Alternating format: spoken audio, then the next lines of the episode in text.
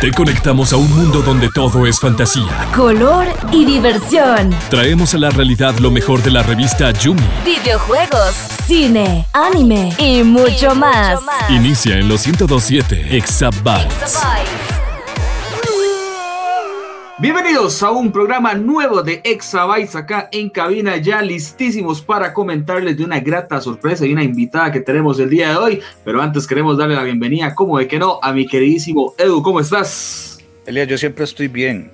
El problema es cuando estás vos. Ah, pero, yo tengo aquí poner energía, a ver qué, porque es que ese roce ahí no me gusta.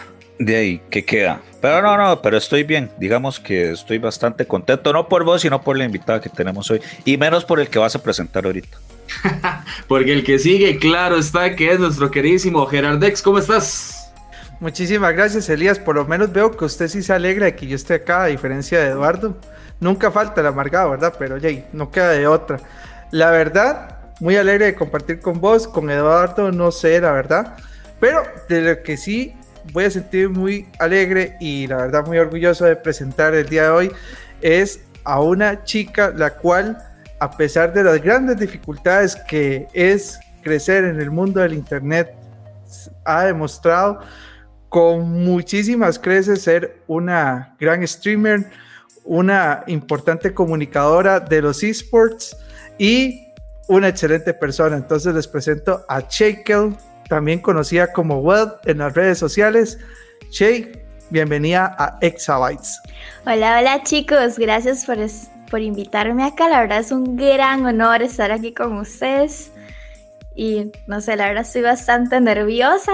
Ahí, ahí Shay, para, para, para, introducirla un poco y para el que no la conoce, bueno, Shay y yo formamos parte de, claramente esto no es por lo que ella es famosa, eh, nosotros somos parte de la LVP Centroamérica, este nuevo proyecto que se está armando y ya hicimos nuestro primer torneo que nos salió bastante bien, que fue el Torneo Nacional Tigo Centroamérica, y este torneo que ha fomentado mucho el tema de Free Fire, que pues como ya sabemos y lo hemos comentado en muchos programas de Exabytes, es un juego que la está rompiendo casi igual, diría yo, incluso más que League of Legends, que es como el juego más, más poderoso de, de, estos tiempos. Pero Shay no es famosa por Shay es famosa porque está eh, metida desde hace mucho tiempo en Free Fire, una streamer de, eh, directamente de este videojuego que le ha dado muchísimo, solo para que se den una idea, en su página en Facebook tiene más de 365 mil seguidores, o sea, es que ni sumando todos los streamers de Costa Rica creo que harían los números que tiene Shay. Entonces, creo que el, el, el, honor de estar con una persona que sea tan famosa, porque hay que decirlo, Shay es bastante famosa en la, en escena, eh, pues para mí es un, un, gusto y además de que esté pues compartiendo micrófonos acá en Exabytes. No, y es que es excelente, Elías. O sea, uno va y ve, es un excelente trabajo. Realmente el contenido que genera es bastante divertido. Una persona bastante amable con todos sus seguidores y que, wow, de ahí vienen las preguntas del día de hoy, porque a mí me sorprenden algunas cosas eh, a nivel de toda la comunidad. Y es que veo que es súper conocida afuera, pero muchas veces, como dice uno, uno no es profeta en su propia tierra. A veces uno dice, ¿por qué? ¿Qué pasa con Costa Rica? Porque, bueno, Che es una, una chica súper joven, la cual se ha dado a conocer sin límites por toda la red por su gran trabajo y conocimiento y diversión en sus streamings, pero a nivel de, de Costa Rica muchas veces el apoyo necesita aumentarse un poco más. Entonces, conozcamos un poco de Che antes de, antes de entrar en el furor del, de la batalla. Entonces, Che, vos podrías comentarnos de dónde sos y cómo nació esto de ser streamer. Bueno, la verdad, todo empezó muy, muy pequeña. Siempre fui amante de los videojuegos desde muy niña. Tuve una hermana que me lleva, bueno, tengo una hermana que me lleva 10 años. Entonces ella dejaba las consolas y yo jugaba con ella, o hacía que jugaba, ¿verdad? Porque a veces así son los hermanos. Entonces, desde muy niña, la verdad, me adentré a los videojuegos y conforme fui creciendo, me, me fui más desarrollando. Luego, no sé, empezó esto de YouTube cuando empezaron a salir famosos de ahí, yo la verdad tomé mucho de ejemplo a Vegeta, me, me, gustaba mucho ver todo lo que era Minecraft y Willy Rex, eran como mis dos favoritos. Y de hecho ahí nació mi nickname por Minecraft a mis 11 años, eh, de ahí nació. Y desde entonces, en cualquier juego que yo iba, siempre me ponía well. Y así fue como empezó, ahí viendo a grandes youtubers. Y dije un día, bueno, yo quiero. Pero no había la, la economía, ¿verdad? Entonces fui ahorrando y ahorrando hasta que me compré una PC y empecé no sé, por diversión. Qué vacilón, ahora que estabas diciendo lo de que iniciaste por tu hermana mayor, porque digamos que yo también inicié, digamos, con todo esto de, videojuegos por mi hermano mayor, que él fue dejando las consolas y después yo las fui agarrando. Este, pero te quería preguntar, así tal vez, si te acordás, ¿cuál fue el primer videojuego que llegaste a tener? O que, o que tuviste la oportunidad de probar. Mario el ¿cuál de todos? El Mario 64. Bueno, ajá, sí. También era muy fiebre a Mario Colita. Todos esos, la verdad, yo lo amaba. Era, ayúdame ahí, Mario Colita, ¿cuál era? ¿El 3? Ese es el 3, el Mario, el Mario Colita, ese es el 3. Bastante divertido, por cierto. Que, que hace poco, eh, la verdad que un poquito de historia ese Mario, vi como la la cronología completa, al Diosito Fede Lobo que lo hace, me encanta el youtuber de Fede Lobo, la verdad es que es bastante bueno. Comentaba de que Mario Colita era algo falso, era una obra de teatro al final, eso la mucha gente no lo sabe, que al final ah, Mario Colita es una, una obra de teatro y nada de eso pasó realmente. Entonces yo dije, wow, porque yo tenía la idea de que, y ese Mario Colita era bastante, bastante difícil. Pero bueno, ya hablando y retomando nuevamente el tema con, con, con, Webs, que es nuestra invitada el día de hoy. También le quiero preguntar a Webs eh, cómo se da el cambio ahora a esta plataforma de Facebook, porque creo que al principio hacías streams en Twitch, si no estoy mal, que es como normalmente donde empiezan los streamers, o si desde todo el inicio empezaste en Facebook, para que nos puedas aclarar un poco cómo es ese proceso, si hay algún cambio de plataforma y por qué es mejor una que otra. Bueno, la verdad, yo empecé creándome mi página ahí como en el 2008, por ahí, si no estoy mal. Y empecé a hacer streams por ahí, pero como Facebook todavía no era gaming, solo era Facebook, una red social. Entonces yo dije, bueno, me voy a un lugar que realmente sea gaming. Entonces me pasé a Twitch. Pero las personas que me seguían en Facebook no querían descargar otra app que es Twitch. Entonces me quedé un tiempo en Twitch y luego no tuve el apoyo que tuve en Facebook y regresé a Facebook. Y por eso fue como un, dos veces cambios. Sí, porque de hecho que Facebook Gaming no es eh, muy viejo, o sea, es, reciente, que tal vez unos cuatro, tres años por ahí, tal vez, tres años, sí, exactamente, que, que, cambió. De hecho, que yo claramente no soy un streamer como Shay, yo soy un simple caster buscando la vida en, por el mundo, pero vi que el programa de Facebook, de Facebook eh, para, para, nuevos streamers es, es, muy accesible y creo que un poquito más fácil que el de Twitch. Eh, de hecho, que ya yo, ya yo lo completé y ya yo puedo generar ganancias en Facebook eh, haciendo stream, porque la verdad es que sí es muy, muy, muy viable y muy, y muy fácil de, de poder aplicar.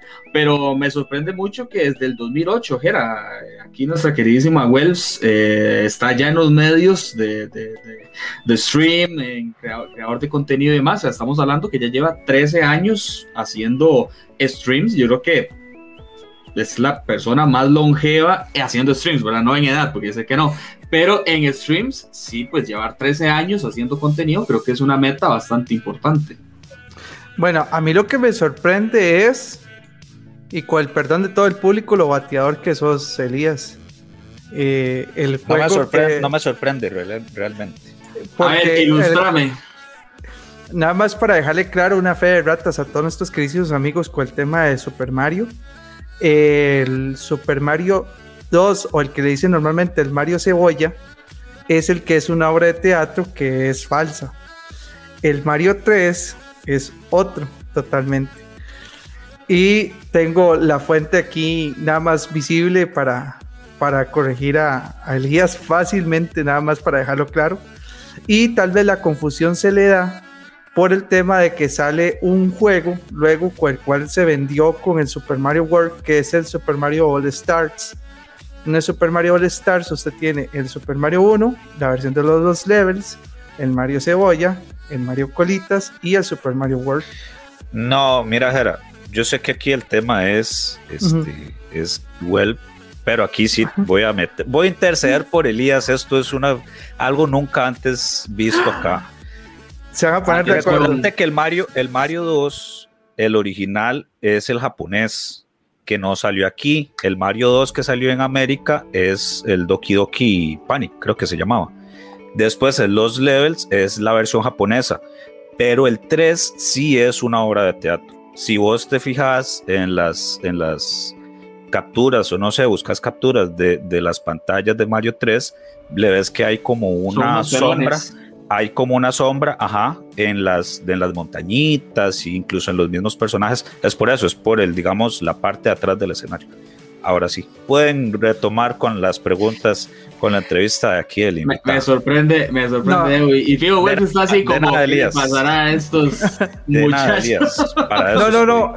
Es que, es que me preocupa. Está bien. A mí me encantaría que nos dejen ahí eh, los rayos. Hare- haremos su programa de Mario, ¿te parece? Sí, sí, Hagamos me su parece. programa de Mario ya que ya se, vimos que está picante el tema, está picante y a- ahí, ahí lo conversamos. Ahí lo Pero bueno.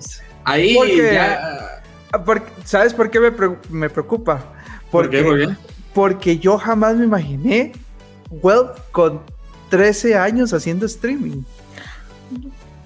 No, a los 2018 empecé A yo. ver, ya. Ah, no, yo lo que dije es desde, desde 13 años haciendo contenido, porque ella dijo que empezó su página para hacer contenido. No, en el- en el 2018 empecé yo mi página, que llevo tres años. Ah, entonces entendí mal yo. escuché Sí, 2008, entendiste sí, mal. no, sí, sí, esa fue mala mía. Ahí Elías, sí razón. Ahí sí razón, una- era. te ayudan un, te ayudan Sí, no, una, no, sí, me sí, no, no, no. Bebe, No, por- me, me voy a la, a la refri por unos dos minutos. Sí, por eso, por eso es que a mí me, me, me puse a dudar, porque yo dije, eh, y es que amigos, ustedes se compartieran en cabina acá con nuestra queridísima Chey, Chey es una, una chica súper joven, no voy a decir la edad, la edad se respeta, pero sí puedo decir que tiene muchísimo menos años que cualquiera de los otros aquí en cabina. Podemos decir que vos sos el más viejo de todos. Ah, eso es totalmente, eso, eso es aquí siempre uno como el whisky, entre más años, mejor es. Entonces, ¿Qué hablas? Depende de la marca también, ah. sí. Entonces, el tema acá importante es que es bastante joven. Lo que sí me gusta mucho es que con el tiempo que tiene sí ha aprendido a desarrollarse bastante con el juego de Free Fire. Entonces, mi consulta, Well, es cómo llegaste a decir, ok, este es el juego en el cual voy a desarrollar mucho de mi contenido, porque también veo que te mueves en League of Legends o inclusive en, en juegos, lo que diría uno de pasada, como los Among Us y todos estos otros que están con cierta moda en el streaming, pero, como, pero todo tu contenido en su mayoría va ligado a, al tema de Free Fire. ¿Cómo fue que dijiste, este es mi juego, este es mi mundo, aquí me, aquí me quedo?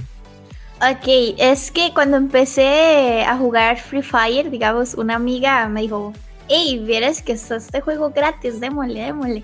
Entonces yo jugaba antes en el celular, antes de hacer stream. Ahí, eso es antes de hacer stream, como, no sé, un mes o dos meses antes.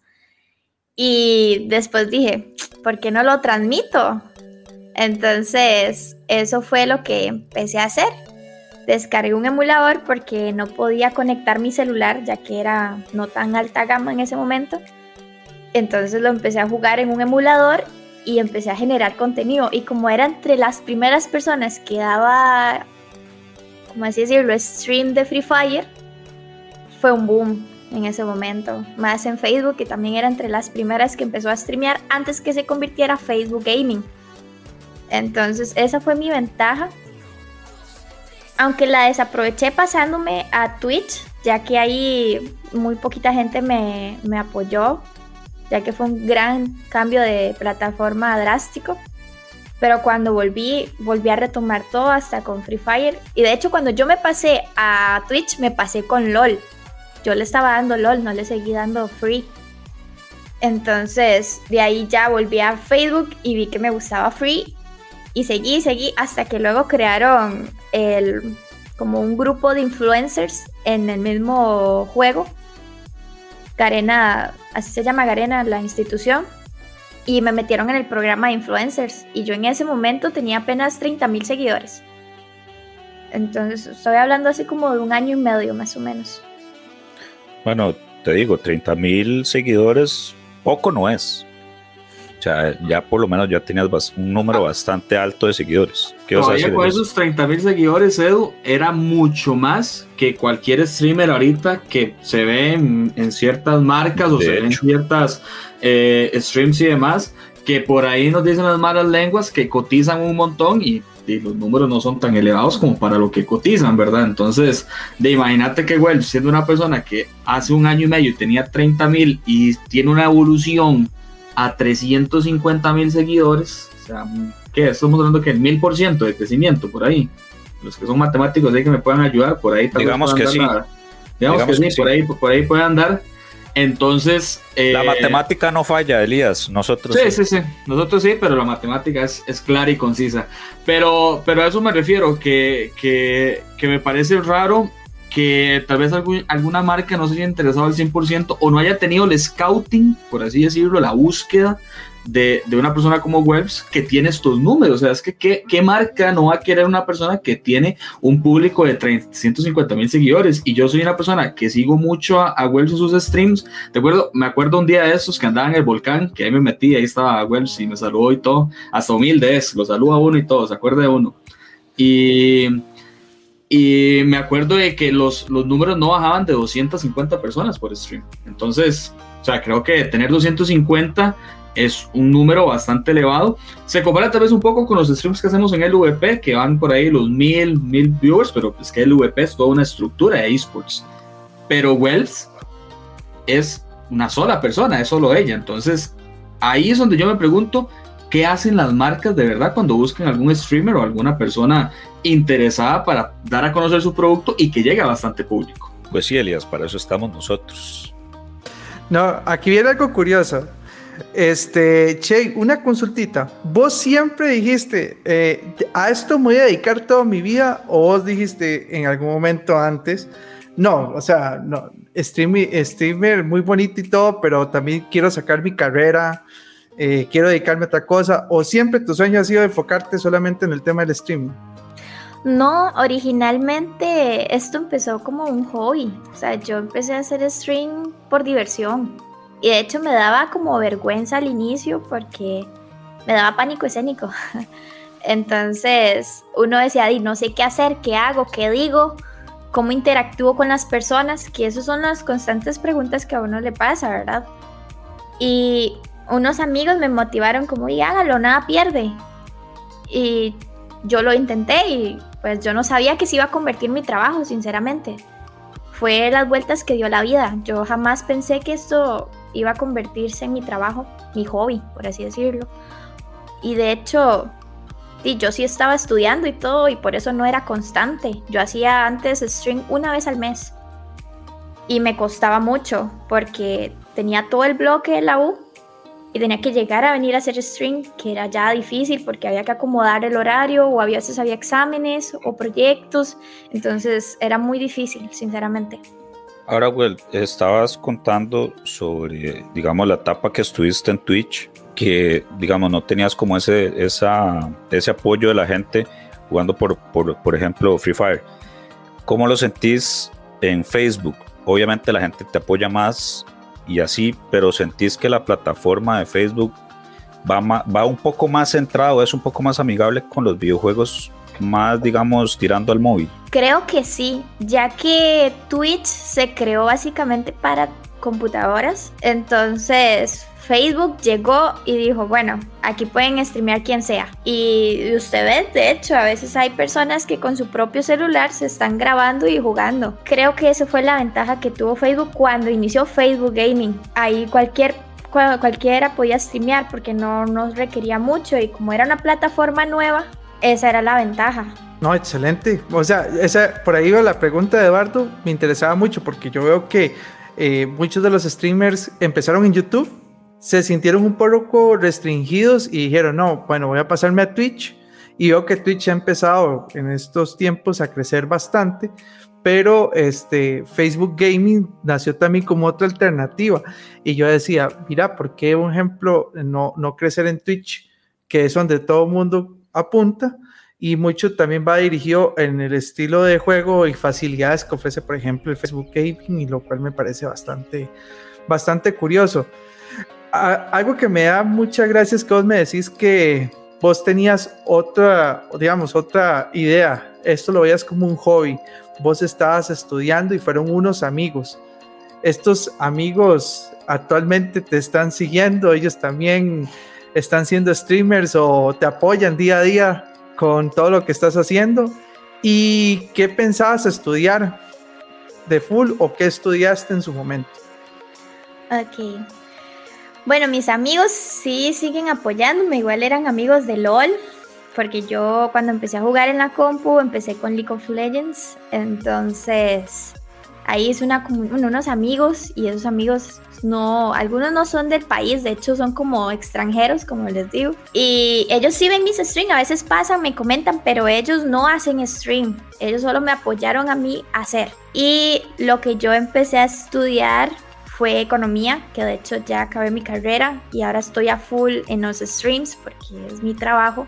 Y según yo tenía un futuro así, digamos, yo antes era de Limón y me vine a vivir a Heredia por mi carrera, porque en Limón, sinceramente, la, los estudios es un poquito bajo el nivel. Entonces hay que venirse a la ciudad. Y de ahí me contraté un buen internet. Entonces me armé una buena PC y empecé a hacer stream, pero como digo, no era nada constante, una vez al mes y aún así logré tener la gente que tenía y me escribían por Instagram como, ¿cuándo vuelves a transmitir? ¿Cuándo esto? Entonces vi que, que sí había interés en el público y yo me empecé a meter y a meter más hasta que llegó Facebook me dijo, oye, sos muy importante para nosotros, te queremos contratar. Y me dieron un contrato. Y ahí ya cambió todo. Qué bueno, qué bueno con que di, se te abrieron esas puertas y Facebook di, te buscó y te ayudó en ese, en ese aspecto. Ahora, hablando un poco de, de Free Fire, estabas contando que desde el 2018, ¿verdad? Estabas jugando en estos tres años, ¿sentís que el juego ha evolucionado para bien o para mal? Porque incluso yo recuerdo antes, y con el perdón tuyo y de la gente que juega, yo antes veía Free Fire como la copia de, de PUBG, que era para DC, la gente que, que quería jugarlo, pero no tenía, digamos, un teléfono muy potente y era muy básico, pero ahora, ahora tienen crossovers con series de anime, eh, futbolistas como Cristiano Ronaldo.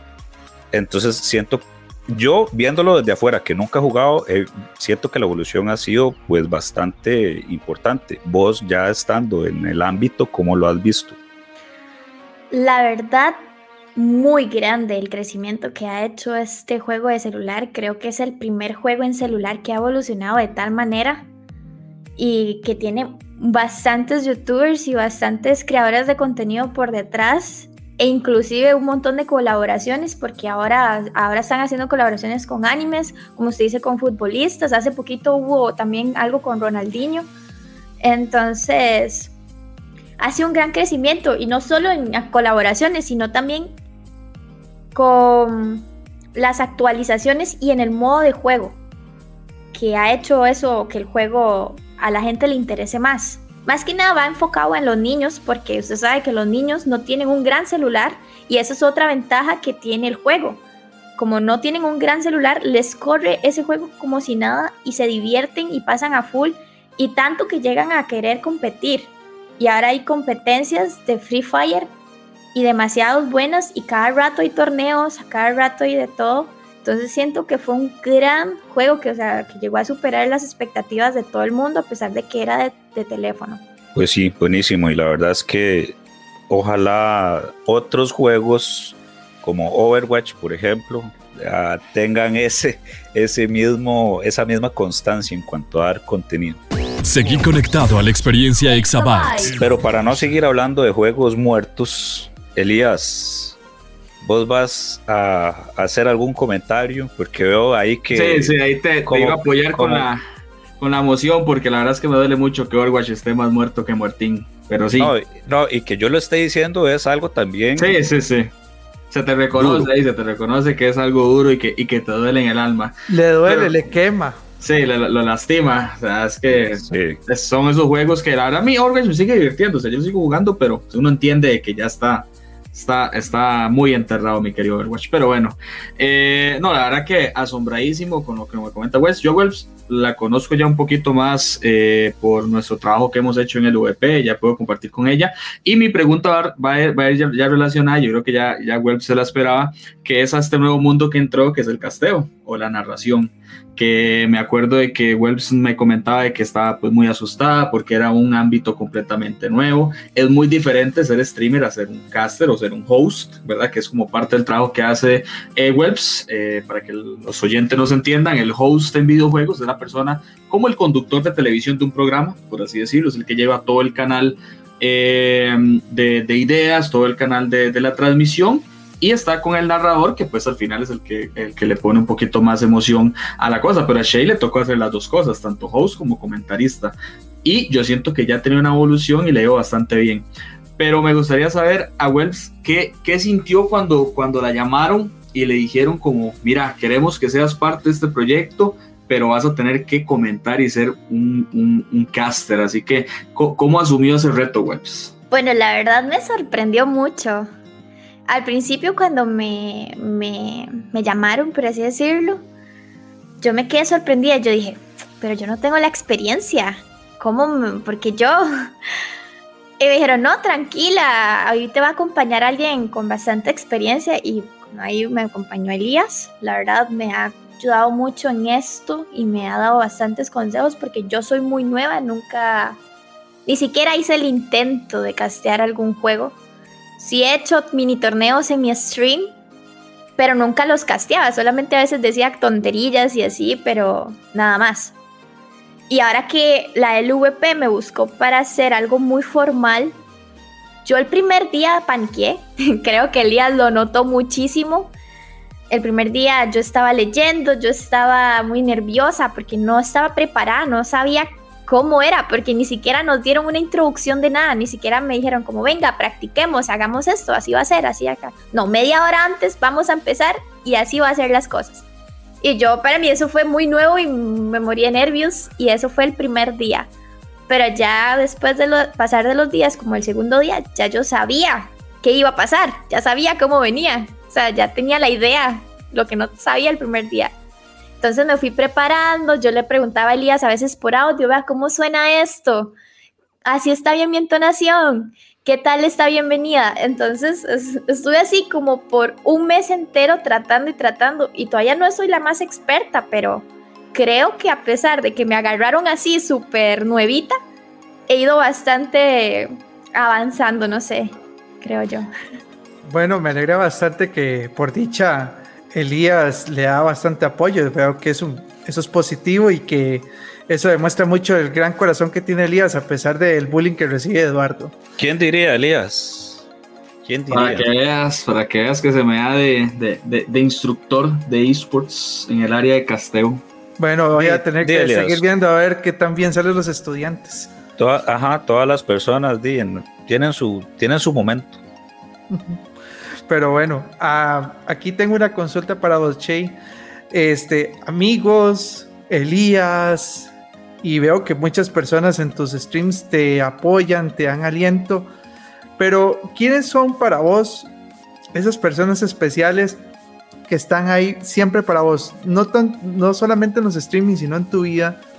Este, y que vos decís, mira, a estas personas yo les digo gracias porque siempre han estado ahí para mí y en todo momento, sea porque estoy haciendo streaming o sea porque como ser humano trato de crecer, siempre han estado a tu lado. Claro, ahí la verdad creo que todo se lo llevan mis papás, sinceramente es como los que más me han apoyado. Mi papá al principio con esta idea, él no, no la formulaba muy bien, ya que él se creó, ¿verdad? Se creó en otra, en otra manera de pensar. Sí. Entonces, sí era muy difícil para él, pero hasta que yo le conté el contrato, él se quedó así como, eso existe. Es que me imagino que es de otra época en la cual uh -huh. uno se imagina y trabajo ir a una oficina ocho horas y no como ahora que inclusive por, por temas de, de, lo que está pasando en el mundo ahora está, existe teletrabajo, son cosas que para diferentes generaciones es sumamente extraño. Y hoy imaginarse que una empresa internacional que ni tan siquiera está ubicada en, en Costa Rica te está dando un contrato y pagando, uno dice, eh, ok, mira, sí, sí es viable. Qué bueno saber que, que tu padre y tu mamá también te están apoyando. Me imagino que sí. ¿Cuál fue la primera reacción de ellos en ese momento? La verdad se pusieron muy feliz porque mis papás siempre han sabido que me encantan los videojuegos. Entonces dicen, ya al menos se puede dedicar a algo que a usted realmente le gusta. Entonces, así fue como empezó todo y ahora mi mamá es como mi gran fan, digamos. Mami siempre pasa ahí viendo mi stream porque yo no vivo cerca de ellos, entonces es la única manera en que ella me pueda ver o, o estar más en cercanía conmigo. ¿Por qué? ¿De dónde sos oriunda realmente? Sino... De Limón. Ah, realmente soy de Limón. Ah, wow, mira, sí, tus papás. Bueno, Costa Rica, nada más para que sepan, amigos, eh, es relativamente pequeño, pero eh, sí es una distancia considerable por el tipo de ruta y demás. Eh, vivir en Limón y ahora ella que se ubica en lo que es el gran área metropolitana, este, qué bueno saber que sus papás están ahí full fans eh, siempre apoyándote. La verdad es una muy buena noticia. Edu. Sí, señor. Mira, ¿cómo fue ese cambio de venirte desde Limón hasta acá? Porque, o sea, yo toda la vida pues viví en, Heredia, pero hubo un tiempo que sí me, tuve que ir para Guanacaste y a mí me costó mucho y, todavía sigo resintiendo esos años. ¿Cómo ha sido ese, esa adaptación tuya? Bueno, la verdad no fue nada fácil al principio, creo que todos nos da el mal de mamitis, por así decirlo. Me costó mucho, extrañaba mucho la comida de mi mamá, extrañaba mucho a mis papás y yo no tenía familia cerca, entonces me tocó desde cero todo, empezar en una nueva ciudad, empezar con amigos nuevos, todo nuevo, pero al lado de mi computadora, entonces eso era lo que me salvaba a mí porque yo nunca he sido como tan sociable tampoco. Entonces, yo llegaba, terminaba la U y me venía a jugar LOL. Entonces, no, no me afectó tanto porque eso no ha cambiado mucho. Ya a la hora de la cocinada, la, y todo eso, ya tuve que aprender a cocinar, tuve que aprender a hacer cosas por mí misma y hacerme independiente. Y, y, creo que ese cambio sí fue un poquito drástico, pero sirvió mucho, la verdad, para ser la persona que soy hoy en día y me gusta, me gusta la, la persona que soy, sinceramente. Buenísimo, buenísimo. Bueno, ¿qué más? ¿Qué más hablar con, con, con webs de, de, de, todo este mundo que en programa tras programa hemos dicho que ya no es un tabú, que ya no es algo, un mito, como bien decía Jera también, pues las generaciones previas, igual como la de mis papás, yo me acuerdo cuando yo les comentaba a ellos de que de ya ahora se puede vivir de esto. Y ellos decían, no, ¿cómo se va a vivir de esto? Los videojuegos, no, no, son una pérdida de tiempo, le decían a uno. Ya cuando les enseña de que sí, de que sí hay como esos contratos de Facebook que son bastante importantes, eh, gente como la del VP eh, y este tipo de, de, de, compañías que dan este tipo de torneos, pues, pues se puede hacer. Otra pregunta que le quería yo hacer a, a Welps ya es un poquito ya más relacionada a, a, a su modo de streamer y, y, y, al juego de tal de Free Fire. Yo nunca de momento, a lo que he visto de webs, nunca la he visto con un cosplay de algún personaje de Free Fire. ¿En algún momento pensás meterte en el mundo del cosplay? Creo que sí, la verdad sí me ha gustado la idea de hacer algún día un cosplay, pero no me he animado y es que porque tampoco sé dónde venden trajecitos, yo no sé hacerlo manualmente, entonces yo creo que yo sería el tipo de persona que lo compraría hecho. Entonces, solo es como para hacerlo en mi stream, un especial, no sé, algo así. Ah, pero pues eso es en dos toques. Se consiga ahí un contacto que pueda hacer trajes, porque en realidad hay un montón de gente que hace trajes muy chivas y eso se arregla. A ver. La cosa, la cosa es qué personaje quieres hacer. Sí, ¿cuál, ¿cuál, te gustaría tal vez? ¿O cuál es tu personaje eh, favorito para hacer algún cosplay en, en de todos los que hay en Free Fire actualmente? Creo que ahorita el que más me gusta es Moco. Ese no Elías, lo había Elías o well, explíqueme en ese porque por el nombre no me, no me, no me da buena idea. De hecho que lo voy a, lo voy a, lo voy a buscar. Ah, ya sé cuál es. Sí, sí, sí, ya sé cuál es, ya sé cuál es. no es que parece un moco, no, no, no, no es Ah. porque no es por eso. Sí, sí, es que ese nombre, me, me- es- eh, le- escuché ese nombre y una vez pensé en, en, en uno y verde. O sea, el personaje en sí sí tiene color verde, pero no, Ah. se, parece, no se parece a un moco. O sea, tiene el pelo. Y me gusta mucho este personaje porque eh, la peluca que se utilizaría o, o- o el color de pelo que tiene es morado con verde, con azul. Esas, esas- esas tonalidades me gustan. Y Son el como unas traje es- trenzas. son como unas trenzas, exactamente. Un tipo trenzado. Y el traje es bastante chiva también. Entonces, sería interesante ver a, a Welps en, en este cosplay. A, a Che en forma de moco. Para el personaje de Free Fire. Del personaje De hecho, Free Fire. de hecho ahorita, ahorita que la busqué, lo primero, cuando la vi, me recordó a Sombra de Overwatch. Y, a- y- parece y aquí, mucho.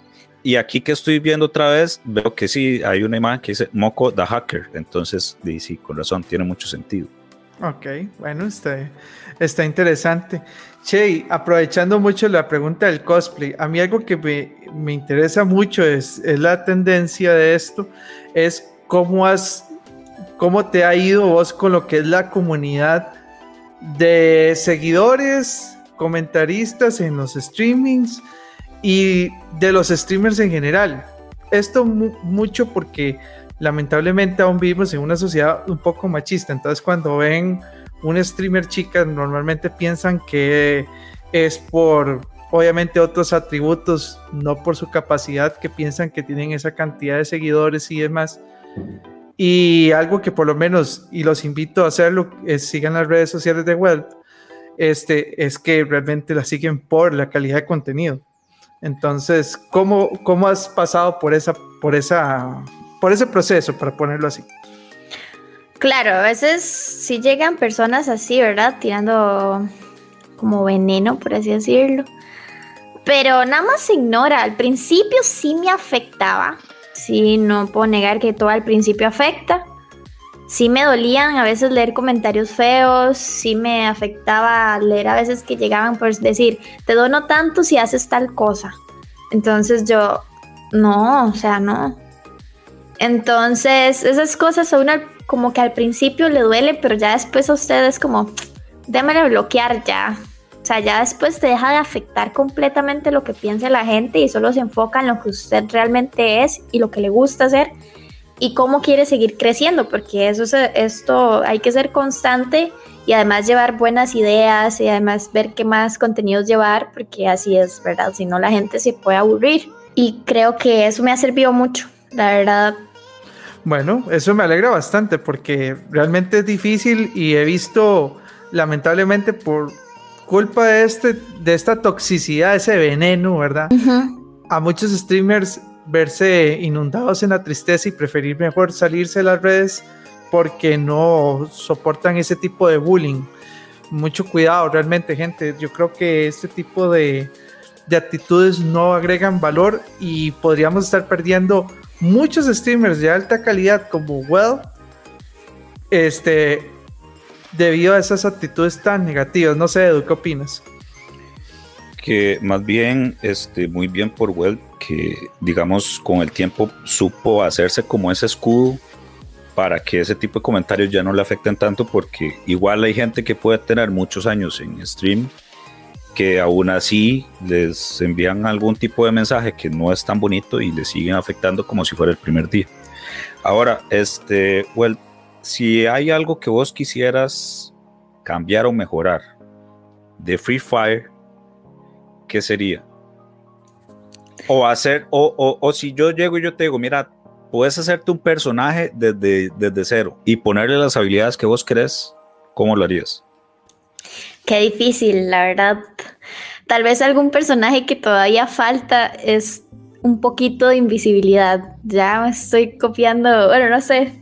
Siento que falta un personaje que se ponga invisible en algunos Apoyo la segundos. noción. Sí, sí, sí. Y creo que traería bastante nueva jugabilidad en Free. Algo que sí me gustaría poder cambiar de ahorita del juego es que es muy pay to win. O sea, salen armas que tienen muchos aditamentos, pero solamente si usted los puede comprar.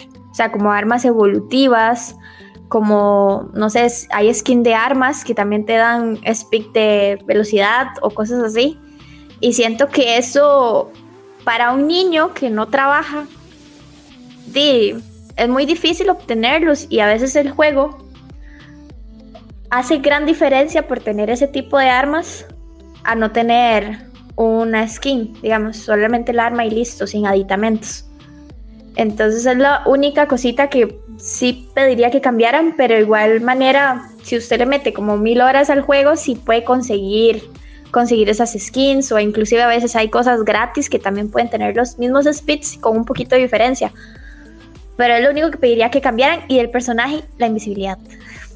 Sí, podría ser un tipo, eh, la Raid de Apex, que tiene como portales y también se hace invisible. Yo creo que eso le podría dar mucha, mucha diversión extra a, Free Fire, porque, bueno, Shay y yo que nos estamos, bueno, Shay tiene mucho más tiempo, pero yo ahora que me estoy empapando con los torneos, pues sí hay mucha variación en los, en los campeones, eh, bueno, en los personajes campeones, porque tengo el pegado, en los, en los personajes, en los agentes, sí hay eh, mucha variedad, pero creo que sí, creo que invisibilidad le puede faltar. Eh, ¿Qué más? Hay otra pregunta que quería hacerle a Shay ahora, aprovechando eh, lo que estamos hablando de Facebook y demás, para, para cerrar con ese tema. ¿Qué puede hacer una persona, Wells? Por ejemplo, en mi caso, que ya yo completé la parte eh, inicial de Facebook Gaming, ya yo completé los 15 pasos que hay que hacer, ¿verdad? Los, los, los primeros 15 pasos que se, que se, que se buscan. Pero ¿qué tengo que hacer yo o, o, qué otros pasos tengo que hacer para que Facebook me diga, te quiero dar un contrato en Facebook Gaming? Ok, yo creo que actualmente sí ya está muy difícil.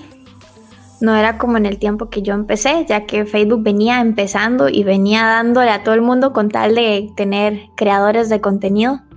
Pero ahora que ya se, se quedó y se estabilizó y ya está ahí, ahora sí está difícil dar contratos porque inclusive yo he visto personas que tienen ya casi un millón de seguidores y no les han dado contrato entonces, sinceramente ahorita no sé qué se hace, pero mi recomendación es ser constante, haga su propia comunidad, no dependa de un contrato, porque de igual manera hay más oportunidades, no solo es Facebook.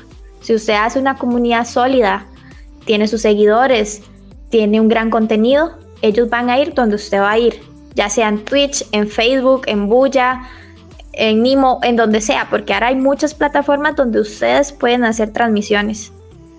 Y de eso se basa esto, hacer una gran comunidad que te persiga y básicamente formar una familia. Yo siento que más allá de, de, querer vivir de esto, la gente debería de iniciar como vos lo iniciaste, como un hobby, como un pasatiempo nada más para pasar el rato y de ahí, eventualmente las cosas se te, se te dieron. Entonces, sí conozco gente o sí sé algunos casos que han querido entrar de lleno a esto, pero ya como un trabajo, como para poder vivir de esto y no se le da. Y entonces se estresan y al final dejan todo botado. No sabemos si al final, si hubieran sido más constantes o hubieran tenido más, eh, no sé, este... Diría pasión, Edu. Ajá, más pasión, exacto este, lo hubieran conseguido. Además también de ser original, no, no ser como un Auronplay, como un Willy Rex, que vos lo decías, que Vegeta y Willy Rex eran eh, tus, tus, este, digamos, como tus modelos a seguir, pero no los copiabas, simplemente los tomabas como referencia. Entonces eso también es algo que es bueno aplicar. Sí, claro, hay que aplicar la propia originalidad ¿Se imagina a Edu siendo feliz? Dios guarde. No, sería. Y eso que un ejemplo a Edu le gusta ver streamers que son muy felices.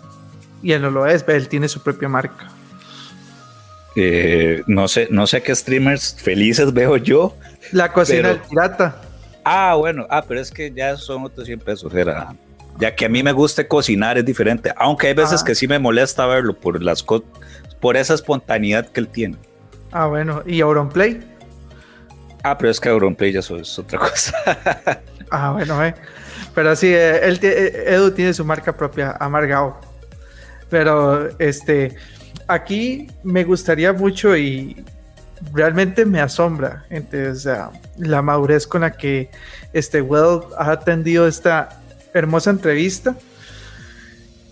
tengo una, tengo una pequeña duda.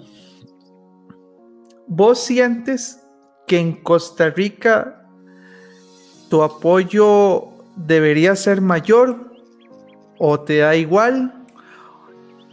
¿O crees que si se diera más apoyo podrían haber más Welps, por así decirlo, más Chase ahí en el, en el ámbito que podrían estar representando a Costa Rica como un lugar donde la generación de contenido es sumamente importante y quién sabe, tal vez no lo veamos como un empleo, pero que sí genere fondos o divisas hacia un país como el nuestro, donde se está ocupando acabar con una crisis de empleo o por lo menos de ingresos. Claro, yo sinceramente considero que sí. Sí me gustaría que haya más apoyo aquí en el área de los esports. De hecho, yo a veces me pongo en Twitch a buscar y últimamente he visto muchos ticos transmitiendo en Twitch. Son pequeñitos, pero ahí van empezando y constantes y dan risa. Yo los he visto y bastantes que de hecho actualmente por esta cuarentena lo que han hecho es buscar Twitch y buscar otra manera de generar un poquito mientras se divierten. A mí sí me gustaría que Costa Rica apoyara mucho, así como en Latinoamérica que fuera casi como Panamá, porque ahora Panamá se está desarrollando bastante bien en el ámbito de los esports, en el parte de Centroamérica. De hecho, Guatemala también es otro país que actualmente se está desarrollando un montón en el área de los esports. Por ejemplo, Claro, allá está bastante fuerte y está tratando de crear como una gran magnitud de gente creadoras de contenido. Y en Costa Rica todavía eso no se ve, todavía no se ve. Entonces, aprovechando esa excelente respuesta, Che, ¿cuál sería para vos el consejo, digamos, para esas compañías, para esas, no sé, esas personas que podrían patrocinar streamers, no pensando solamente en que Facebook debería ser la única forma de apoyar, más que inclusive comentaste que existen un montón de plataformas. Entonces, eh, ¿qué, ¿qué aconsejarías a estas entidades? Mira, deberían revisar esto, deberían valorar esto en un generador de contenido y así ustedes apoyarse en un mundo que, créamelo, los esports van fuertes, se ha demostrado en muchos países que realmente es un, una generadora de divisas y de movimiento publicitario, marketing y demás mega fuerte. La fundación de un equipo como Infinity aquí en Costa Rica tiene un patrocinador como BMW Gillette en sus marcas. O sea, imagínate, eso solo se veía en equipos de fútbol. ¿Cuál sería para vos, Che? Esa no, no. En equipos nacionales, ni siquiera en equipos nacionales vemos marcas así. Ah, Nada más para que te des una idea. Imagínate, sí. Más bien, gracias, Edu, por ese comentario. ¿Cuál crees vos, Che, que sería ese, ese, ese consejillo así para ver si se, si se motivan a, apoyar más a esos generadores de contenido? Pues que amplíen sus fronteras, porque un creador de contenido básicamente no es solo Costa Rica. O sea, también lo están viendo miles de personas por allá afuera que ahí usted puede poner su loguito de la marca y ustedes ya también van a saber de, pongamos de ejemplo, no sé, Colby o algo así, que, que solo es Costa Rica, pero ¿cómo no podemos darlo a conocer en otro país? O sea, como que traten de abrir sus fronteras, traten de ver que los videojuegos ya no solamente es una pérdida de tiempo, ya está en la industria y se está desarrollando fuertemente ya en Latinoamérica, como por ejemplo en México, Chile, Colombia. Centroamérica tal vez va un poquito atrasado, pero los países que mencioné, Panamá, Guatemala, ya están empezando a hacer pilares poniendo blog por blog para construir esa gran comunidad de esports y creadores de contenido. Yo siento, Jera, que lo que hay que ir eliminando es ese pensamiento de que jugar jueguitos es una pérdida de tiempo y eso no genera, eh, eso no es trabajo, trabajo quema los teles. Ajá, quema los teles. Que, que trabajo es ir a meterse en una oficina ocho horas. No, o sea, las cosas van cambiando el mundo va evolucionando y de ahí en este momento lo que está ahorita son los esports. Más bien, si no nos apuramos, nos va a agarrar, este, nos va a agarrar tarde y cuando queramos entrar, de ya eso va de salida. Esperemos que todavía no y falte mucho para eso, pero aún así. Eso es muy difícil va a ser. Sí, la verdad está muy difícil que vaya de salida. Es como pongamos de ejemplo el fútbol. Tiene años de años y actualmente todavía es un grande. Los eSports vienen empezar. bueno, actualmente, ¿verdad? Pero viene desde hace años el fútbol. Los eSports viene en la época de el ahora, por así decirlo. Y siento que en un futuro va a ser mejor porque hay más tecnología, hay más videojuegos, hay más cosas que se van a ampliar. Entonces esto va a seguir creciendo, esto no se va a detener. Shay, una consulta, ¿cuáles son tus aspiraciones a futuro? Digamos, ahí eh, generando contenido, seguirás en Free Fire, seguirás en algo más, ya ahora te mueves en el casteo, no sé qué más ves vos en tu futuro con este tema. Jera, vieras que yo soy una persona que dejo que la vida me traiga las sorpresas. Por ejemplo, esto de lo de ser streamer no me lo esperaba, nunca lo pensé en mi vida. Y esto de ser caster también, que se me presentó hace dos meses, tampoco me imaginé que iba a ser caster. Entonces yo digo, mi dilema, bueno, mi lema es, aproveche mis oportunidades. Si algo se me presenta, yo diré que sí, porque puede que me ayude a aprender algo nuevo o a como no. O sea, igual todo es una experiencia en la vida. por ejemplo, esto de los streamers, yo jamás me imaginé que en el 2021 iba a ser streamer de Facebook. Cuando yo empecé hace tres años siendo una estudiante en Aula Latina. Y ahora soy una creadora de contenido. Yo no me imaginé empezando el año iba a ser caster, ¿no? Entonces siento que sí, obviamente tengo mis aspiraciones de comprar una casa y todo eso, pero ya conforme a mi carrera, a ver que venga lo que tenga que venir y yo seguir constantemente en mi trabajo y, seguir nada más creando contenido, a ver, a ver hasta dónde llego. Importante, importante eso de aceptar las oportunidades cuando se presentan. Well, eh, decirnos tus redes sociales en donde te puede encontrar la gente, cómo te pueden seguir y demás. Ok. Me pueden buscar en Facebook, que ahí es donde normalmente creo contenidos. Subo streams todos los días de Free Fire, de COD Mobile, de LOL de vez en cuando, cuando ya me estoy cansada de los shooters. Es algo como KWELP. Se lo deletreo porque si es difícil, la K es muda. También me pueden buscar por Instagram, igual KWLP SC. Y también en Twitter, igual como en Instagram, KWELP-SC. Y todavía no estoy en TikTok. Bueno, sí, también estoy en TikTok. Arroba web también KWLP. Y nada más. Entonces ahí quedan todas las redes sociales para que la sigan, la, la buscan, la sigan y pues le den todo el apoyo. Gracias, Well, por habernos acompañado en, en el programa de esta ocasión. Por mero trámite le doy las gracias a Elías y a Gerardex. No, y yo también quiero agradecer a Juan, la verdad es que me, me, alegra mucho, es una chica con bastantes aspiraciones y que espero muchos jóvenes vean como una inspiración a generar contenido, a streamear y a no limitar sus sueños. Realmente me siento muy, muy feliz de tener hoy esta bellísima invitada. Correcto. También gracias a todos los que nos escucharon. Recuerden las redes sociales de Revista Yume, Facebook, Twitter e Instagram, la página de Facebook de Exabytes y cuídense bastante, pásenla bien y hasta una próxima ocasión. Chao. Termina un podcast más allá de Exabytes. Pero manténete en todas, porque pronto más información en el siguiente Exabytes. Exabytes. Finish him.